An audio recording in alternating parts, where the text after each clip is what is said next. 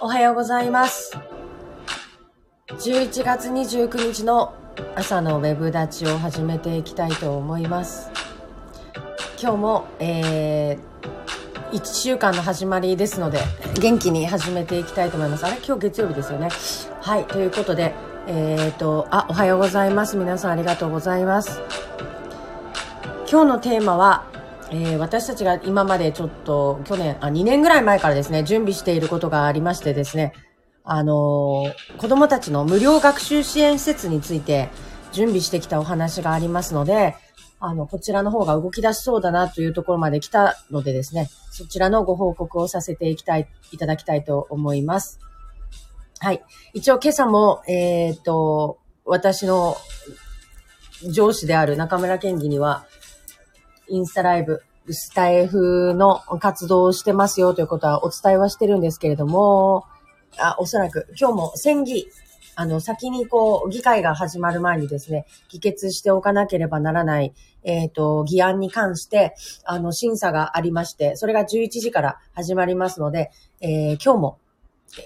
県議会の方に皆さん集まって、えーお仕事される予定となっております。あ、ちょうど、松永さんが来られておはようございます。今日はちょうど、あの昨日、一昨日もお話しした、あの、子供たちの無料学習支援と、えーそして、えー居場所事業のことですね。居場所事業のことについてお話しできたらなと思っております。あ、サルクさんおはようございます。ありがとうございます。ということでですね、えっ、と、私たちが、え2年前ぐらいからですね、子供たちのために無料学習支援の事業できないかなということで、いろいろなところに、あの、顔を出したり、お話を伺って、えっ、と、始めていました。で、えー福岡の方にですね、あの、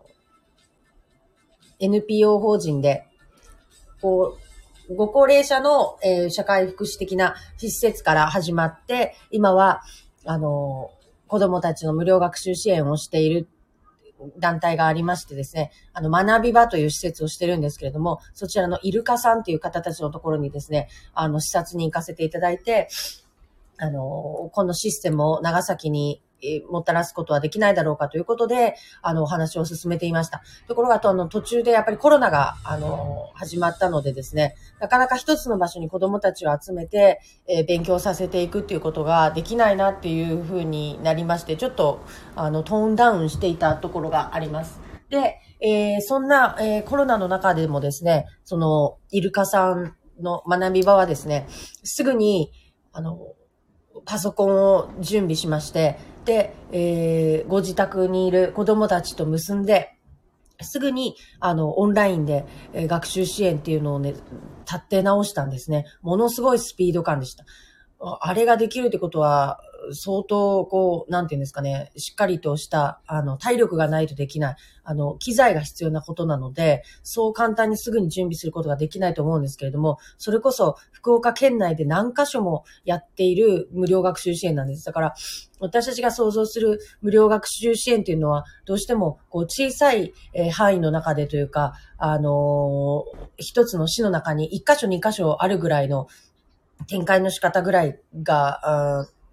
かなと思うんですけれども、そうではなくて、もう県内に何十箇所っていう、もう何十箇所かな ?20 箇所ぐらいやってらっしゃるんですね。で、それを同時に、あの、展開できるって相当なことなんですよ。相当なことというのは具体的にどういうこということかというと、やっぱり、あの、たくさんの方たちの支援のもとに成り立っているっていうことなんですよね。そこにある、こう、思いに、こう、シンパシー、ね、共感して、ちゃんとこう、資金面の援助だったり、物資の援助だったりっていうことで、そういった支援体制が確立されているっていうところが一番すごいんですよね。無料学習支援、じゃあやりましょうって言って私がいきなり、あの、明日からやることだって、それはやろうと思えばできるわけですよね。身一つあれば、場所さえ抑えればですよ。ただ、そのお金にならない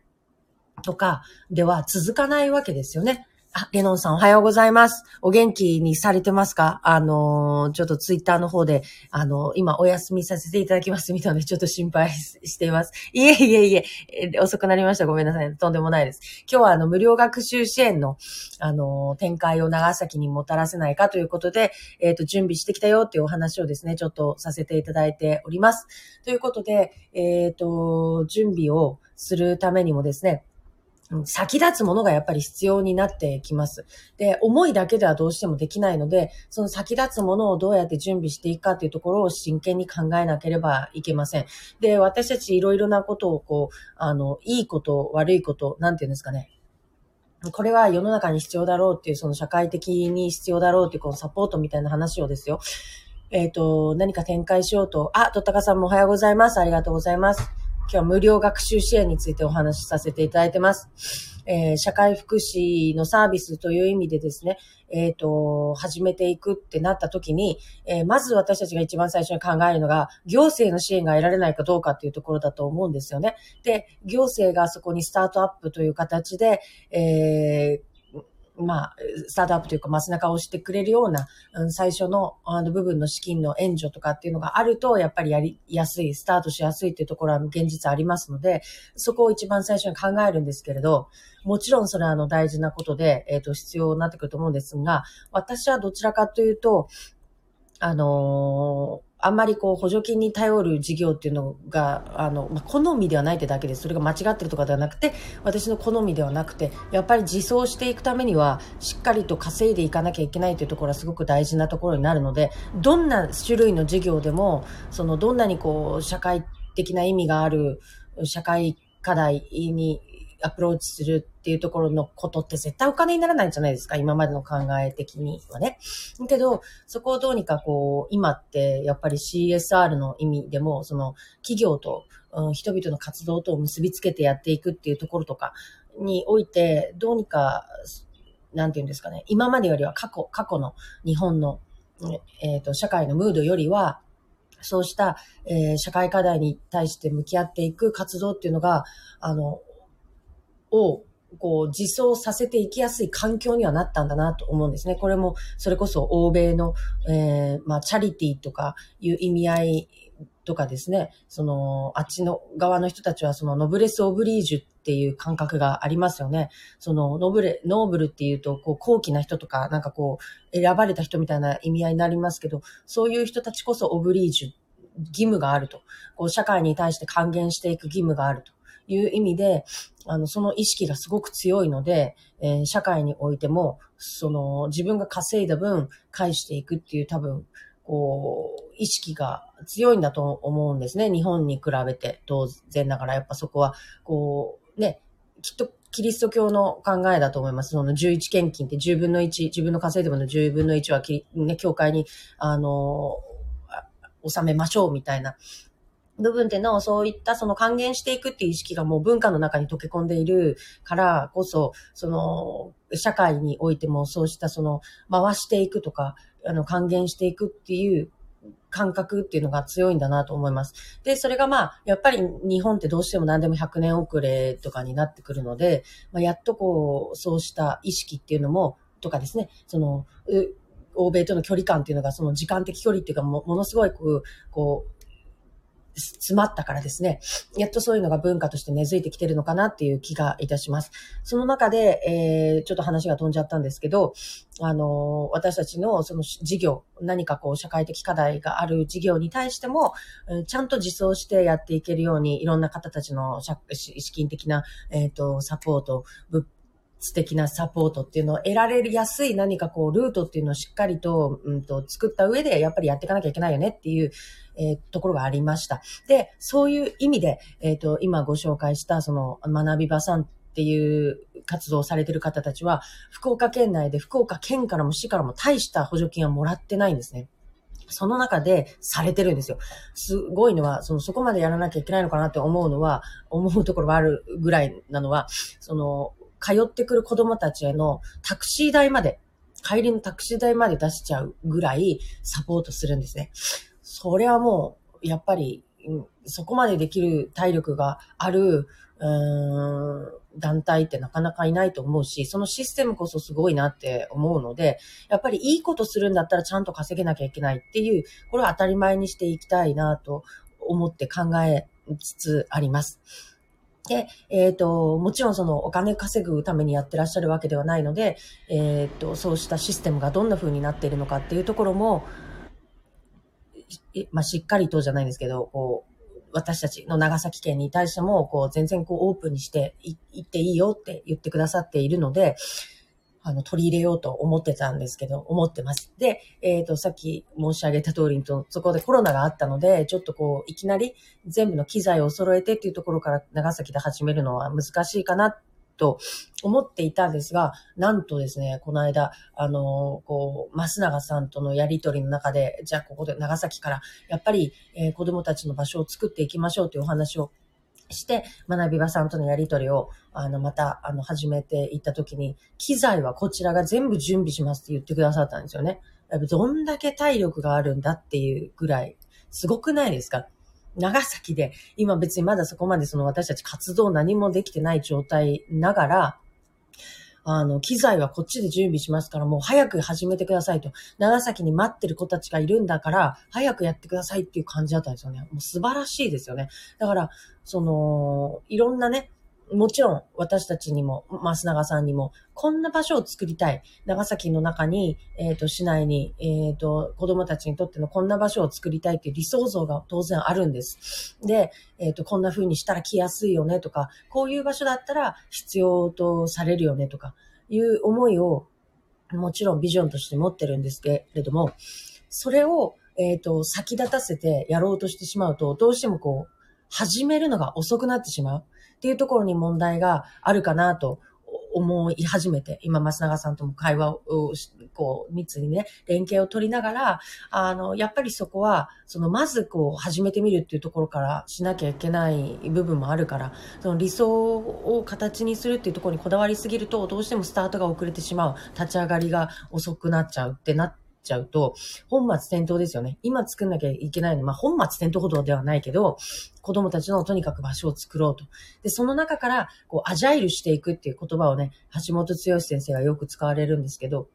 あの、やりながら合わせていくっていうか、やりながら直していくっていうか、その昔は、こう、P、何でしたっけ？プラン、ルー、アクション、なんとかって、何だったっけ ?PDCA みたいなのありましたよね。そのサイクルを回していくって。まずプランを作って、そして、あの、やってみて、で、またこう、考え直してとかっていう、このサイクルとかっていうけど、あれやってたら結構遅いんですよね。実は。その、プラン立てるじゃないですか。で、またやり直して考えてみてとかっていうのって、あれって実際結構、ちょっと実際やってみると、あの、ワンテンポ遅れていくサイクルだなってなんか感じがしていて、まあ、それとアジャイルはどう違うのかって言われると、あれなんですけど、その完成する前にもうやってしまう、回していってしまうっていう部分で、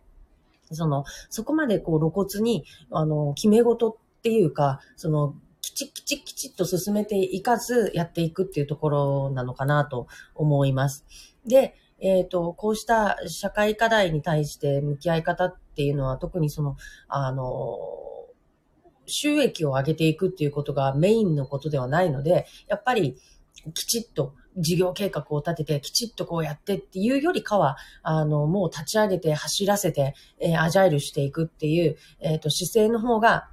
どちらかというと世の中のためにはなるんだろうなっていうふうに考えています。そして今、あの、増永さんはですね、長崎市南部、えっ、ー、と、小倉でですね、えっ、と、子供たちの、あの、塾を、個別指導塾を行っておられます。経営されてます。で、えっ、ー、と、そちらの方ではですね、だいぶ早い段階から、あの、オンライン授業に対応するというか、AI ドリルを使うとかですね、あの、様々な ICT 教育ができる、もう、土台ができてる場所なんですね。素晴らしいんです。今やっと政府が、あの、こういった、あの、ツールを使って子供たちの教育の中に AI ドリルを、あの、使用しながら学力アップをしていきましょうとかっていう話をしている段階なんですけど、今、やっとこう、市内の小学校の中にも、あの、そうしたあのツールが導入されつつあり、まあこれから実証実験じゃないけど、こう、どんな風に、あの、授業と、あの、兼ね合いを見ながら、あの、進めていかれるところだと思うんですけど、増永さんのところはもうだいぶ前からですね、そのツールを取り入れてされてるんです。で、今、えっ、ー、と、あ、数字、具体的にちょっとあれ忘れちゃったんですけど、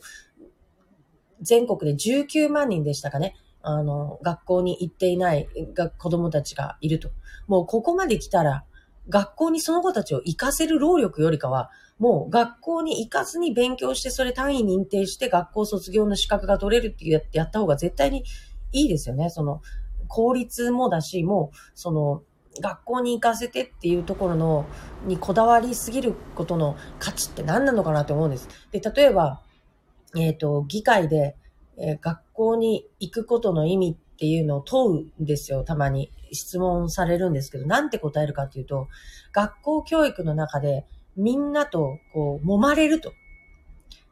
みんなとの生活の中でいろんな個性に出会い、いろんな能力に出会い、そこでこう揉まれながら、あの、学んでいくことがあるから、その経験っていうのをすごく大事にしてると。我々はと。なので、えっ、ー、と、学校に行く、集団の中で生活する、たくさんの人たちの中で自分の、まあ、やり方っていうか、を、あの、模索していくっていうことを重要視したいと言われるんです。すごくよくわかるし、まっとうだとは思うんだけど、そこから外れる子も絶対一定数出るんですよね。絶対ね。必ず今までもそうだったように。ということは、で、しかもその数が多分増えているんでしょうね。そこに対して、じゃあその子たちもやっぱり学校に行かせなきゃいけないからって言って、こう、無理やりこう押し込んでいくっていうのが、果たしてその、どうなんでしょうか。っていうところで、多分皆さん今、あのー、議論を、ご議論をされているところだと思います。なので、やっぱり、こう、十何万人っていう数が、あの、学校に行けずに家でね、独学なり、なんなりして、えー、寂し、寂しいかもしれないし、いや、快適かもしれない。私は割とこう一人でいるのが、誰とも関わらないのがいいので、はい、えー、おはようございます。考え方の多様化が進んでいるからこそ取りこぼさないサポートが必要になってくるということですね。いや、本当まさにその通りで、もうそれでもいいじゃないっていうところで、じゃあその子たちをどうやってつなげていくか、今のある中でストレスなくつなげていくかっていうことを考えることの方が、なんか、現実的だし、その、圧力とかも生まないし、なんかその方がこう、今ある、その、科学技術とかも用いてできるわけじゃないですか。その、昔と違うわけだから、1970年代に今ね、引きこもってね、学校に行けずに勉強ができないっていうんだったらわかる。でも今はこうやって学校と、もう遠くにいる人も、どこにいる人でも、世界の裏側でも地球の裏側でも繋がるわけですから、じゃあここは繋げて勉強できるようにしちゃった方がよっぽどいいですもんね。まあそういうわけでこうギガスクールっていうのをですね、あの、進めているわけなんですが、なかなか難しいと。いうことで、じゃあその取りこぼさないためにどうするかっていうと、民間なりが、あの、受け皿を準備する必要があるっていうことになって、他ならないんだなと思います。えー、とったかさん、個性を消すのが今の教育です。そうですね。うん、そうなってしまってますよね。選択肢を増やす方が子供たちの安心にもつながりますよね。まさに本当にその通りだなと思っていて。みんながみんな集団生活好きなわけじゃないし、みんながみんなそこでいい経験だけするわけじゃないし、だっていじめだってあるし、でもそこで逃げるな、逃げるなっていうのはね、暴力的だなと思うわけですよ。え、別に良くないですか？行かなくたって。え、に、逃げたきゃ逃げればいいし、その後その割を食うのは自分なんだから、自分で決断して自分で逃げりゃいいんですよ。で、そこで割り食ったなってって、ああ、割り食っちゃったけど、まあ、あれもいい経験だったなって言えるかどうかはその子の、その子の、まあ、なんていうのかな、人生なわけだから、そこまで口出すなよって思いませんか？なんかわかんないけど。でもどこに行ってもとりあえず、その、完全にドロップアウトしないような状況を、その社会の中に作っていくっていうことは、まあ大事だと思っていて、で、まあすごく話が戻るんですけど、あの、まあなんせ、どんな状況になろうと教育しかないんですよ。あの、私たちに、私たちにというか子供たちに与えられる最大の武器っていうか、もうこれはもう学ぶこと以外になくて、まあ、大人にとってもそうだと思うんですけれども、絶対そうですよね。そこの、あのー、大事な、あの、学びの機会っていうのを学校だけに、やっぱり、あの、限定してしまうと、あぶれてしまってしまうことになってしまうので、いろんなところにそれ準備しなきゃいけない。でもやっぱ小さい規模でやりすぎるとですよ、地域限定になっちゃうから、あの、ここでしかやってない。例えばじゃあ新大区でしかやってないってなったら、じゃあ、野母崎にいる子はどうなるんですかみたいなね、感じになっちゃうので、そこはやっぱりこう、広く展開していけるようなものを目指すべきなんだと思います。まあ、理想論ですけどね。なので、それが実際に福岡で展開できている人たちがいるわけですから、それを、あの、オープンにしてくださっているということなので、長崎にも、あの、取り込んでいきたいと思います。そして、そのさっきご紹介した、その増永さん、えー、個別学習支援で、えー、ICT を導入して、もう、元教員でですね、もう本当に、あの、しっかりと教育現場を見てこられた増永さんが、こう、中心となって、えー、その、ただの学び場だけでは足りないところも、あの、元教員の目から、こう、サポートしながら、長崎らしく展開していけるような、あの、試み。これを私と中村健義とでバックアップをしていきたいなと思っています。というところでですね、あの、いろんな理想もあるんですが、それもちゃんと後々、えー、実現できるように、今まず、えー、始めてみる。で、アジャイルしていくっていう、このスピード感を持ってちょっと取り組めないかなと思っています。はい。というような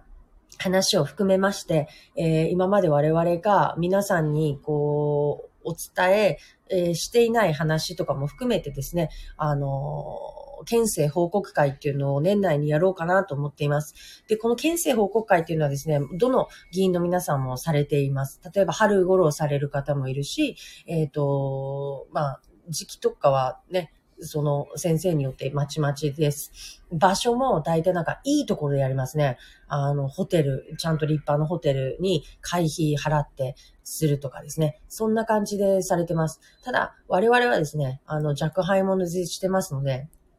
そんな、その高いホテルでとかではなく、あの、皆さんの来やすいところで、あの、ワンドリンクで、みたいな感じで、あの、しようかなと思ってますので、あの、ぜひとも、この1年間ですね、あの、1回も県政報告会やったことないんです、そういえば。あ、やったことないですね。あのー、議員さんに、えー、県議がなられて2年半になりますけれども、やっぱりコロナが挟まってしまったのもあり、あの、まともな県政報告会を今までしたことがなかったので、まあ、ちょっとこう、皆さんの、あの、この業界のことを知っていらっしゃる方に、えー、撮ってみたら、あの、これ県政報告会なのみたいなテンションというか、あの、ちょっとその規模感にはなってしまうかもしれないんですけれども、あのー、参加しやすい場所と、そして、こう、を作りまして、で、どんなことをしてきたのか、で、これからどんなものをどんなことをしていって、どんな長崎県を目指してるのかってことを、やっぱりお話ししていきたいと思います。で、えっ、ー、と、それが一方的で、あとは、なんか面白くないので、やっぱりこう、質疑応答というか、あの、自分はこう思いますっていうのをこう投げやすい場所で、みんなでやっぱ作っていくものだと思いますので、とかってね、あの、じ、活発なご意見をどうぞとかっていうやつに限って意見聞かなかったりするなっていう気がするから、あんまり、あの、ああの時言ってたくせにって思われたくないんで、あれなんですけど、いや、あのね、えっ、ー、と、意見を聞くっていうのはすごく簡単なことで、簡単に見えるんですけど、すごく難しくて、なぜならこうやって政治とかってやってるってことは、もう何かやりたいって、これやるんだっつって立ってるわけですよ、みんな。まあ大体ね、多分ね、本当半分ぐらいは、うーん、半分もいるかな。わかんないんですけど、まあ大体の人はですね、その何かの目的があって、こう議員になってるとか、この政治の世界にいるわけだから、ある程度その、これってものがあるわけです。で、例えばじゃあ何か言われました。こうじゃないんですか？って言われて、うん、そうだよね。じゃあそのようにするよって言ってたら、何のために立ったかわからなくなるわけですよ。だから、もちろん意見はしっかり交換して、えっ、ー、と、語り合っていくっていうことは絶対大事だし、その、いつも私が言うのは、A の人と B っていう意見の人が話し合うことで、ここで喧嘩するんじゃなくて、新しい C を生み出すために、えー、語るんだって、議論がをするんだって。だから、相手が例えば、そのもう B を潰すために話してくる人とはもう絶対話したくないんですよ。もう時間の無駄だから。だから、一緒に C を生み出せる人としか私は議論したくないし、もうもう時間泥棒だと思うので、そういう意味では、その一緒に何かもっといいもの、もっといい C を生み出せる人たちと、あの、共に、えー、の、語り合いながら、こう、県政のことや市政のこと、長崎市のこと、長崎県のことを、あの、話し合っていく場を設けていきたいと思います。あの、素直にそこで、こう、いや、それでもって、こう、聞かなかったとしたら、それは、あの、頑固なところもね、政治家はすごく大事なんだと思うので、中村県議を許してあげていただければと思います。そこで納得したね、あの、やりとりができることが一番大事だと思うので、まあ、なんせその、聞かないんじゃなくて、ちゃんと聞いて、あの、受け止めるんだけども、ここは譲れないっていうところはしっかりと主張して、で、違う意見を持てるっていうことが尊重される世界が一番いいわけだから、違っていいんだし、違うからあいつ潰すとかってやってたら、何にも意味ないですもんね。だから本当いろんな道があって、どれが正解かわからないけど、みんなでスタートして、一番にそこでたどり着けた人、まあ一番じゃなくてもちゃんとたどり着けることができれば、それでいいわけで、たった一つの道でみんなで進む必要はないなと思うので、あの、意見を持つことが自由にできるというか、こう気兼ねなく意見を言える場所とか、そういうのが街の中にいっぱいできていって、で、子供たちもそうやってこう意見を言って、そしてそれが反映されていくっていう、えー、ものを体験することによって、ようやくこう政治っていうのが身近になってくるのかなと。今って政治ってなんかこう、憤りがあって、なんか違うよね、こうじゃないよねっていう、その、憤りがあって政治に近づくっていう、なんかこう、ルートになってるんだと思うけど、なんかもう少しポジティブなものであってほしいなと私は思います。その政治は生活ですってこうよく言われるし、私もそう思ってるんですけど、まだまだ生活じゃないから、そこをその生活にしていけるように、もっとポジティブにこの意見を持って、こうあったらいいなを形にしていける場所っていうのが必ずその社会の中に準備されてるんだっていう安心感を子供たちが持てるように、こう、学校教育の場でね、政治話していくのって難しいからこそ、あの、ご家庭とか、いろんなところで、大人がポジティブに政治を語る。なんか政治っていうのは良くないかもね。言葉がね。もうなんかもう、こう、悪どいものみたいな印象がもうついちゃってますもんね。だからそこも変えていきたいなと思いますけど、なかなか難しいですが、えっ、ー、と、皆さんと一緒に、こう、いろんな、えー、チャレンジをして、面白いことをして、あ、これって政治だったんだ、でいいと思うんで、えっ、ー、と、そんなことを繰り返していけたらいいと思っております。ということで、えー、増永さんの挑戦がこれから、あ私たち、増永さんを中心としてですね、えっ、ー、と、みんなで挑戦をしていきたいと思いますので、えっ、と、子供たちの学習支援の、あの、ところに関しても、あの、ジョインしてくださる方はどうぞ、あの、声かけをください。はい。ということで、いい場所作りをしていきます。はい。ということで、8時59分になりました。今日もバッチリ30分お話しさせていただきました。今日も声かけしましたけど、中村県議はね、来てくださんなかったんですね。あ、はい。えっ、ー、と、発達障害の子たちにもっと同じように学びの、そう、場を増やしてほしいですね。いや、本当そうですね。あの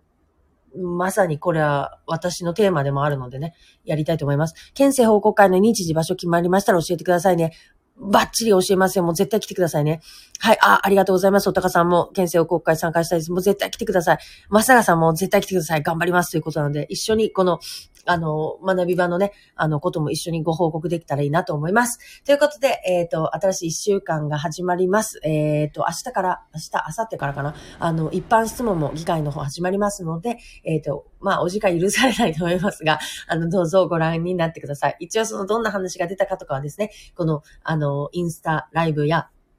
えー、ウェブダッチで、スタイフでもお伝えしていこうと思っております。ということで今日もお付き合いいただきましてありがとうございました。はい。じゃあ今日も皆さんいってらっしゃい。ありがとうございます。